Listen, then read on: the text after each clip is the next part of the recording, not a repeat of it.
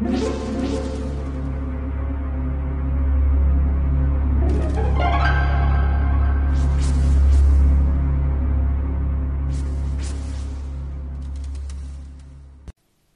家好，我是小依依，欢迎收听一分钟破案。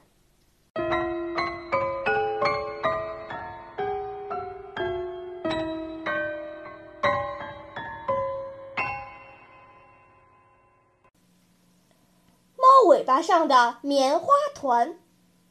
一天上午，一幢大厦的管理员跌跌撞撞地跑进警察局报案。原来，他到著名作家琼斯家门口收拾垃圾的时候，发现房子里散发出了一股难闻的煤气味儿。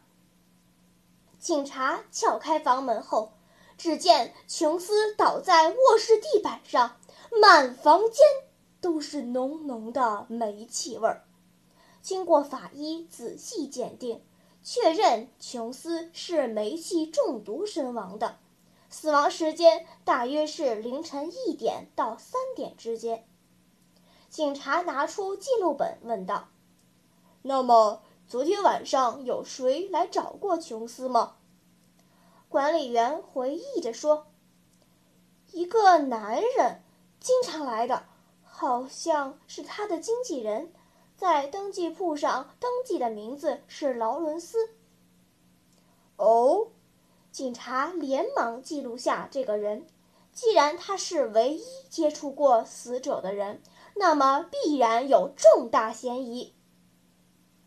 这个劳伦斯应该不是凶手，管理员接着说道。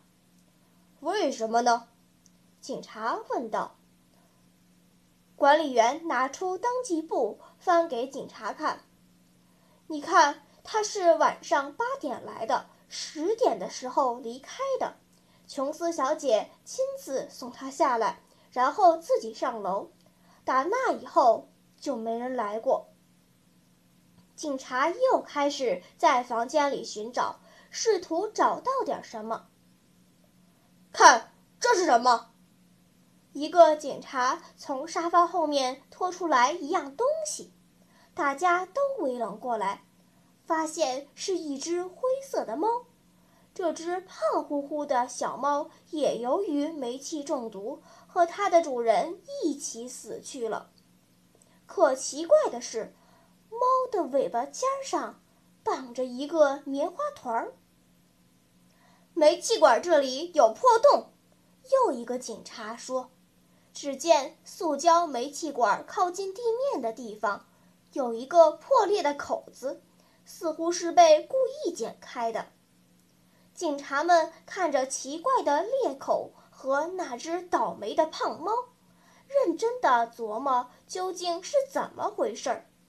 突然，有个警察叫起来：“我明白了，罪犯真聪明，快逮捕劳伦斯，他就是凶手。”聪明的听众，你凭借这些线索能够推测出劳伦斯是怎样作案的吗？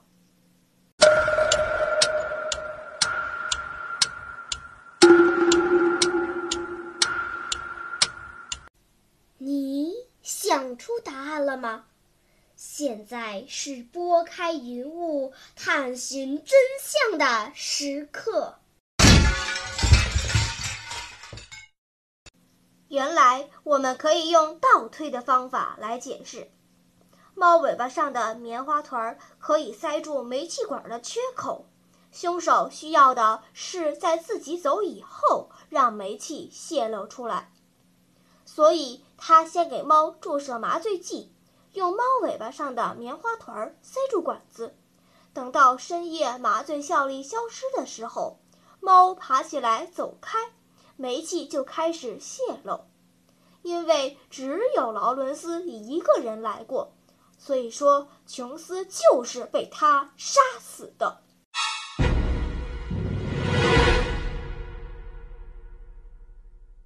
好了，今天的推理结束了，小朋友们，你喜欢听悬疑推理故事吗？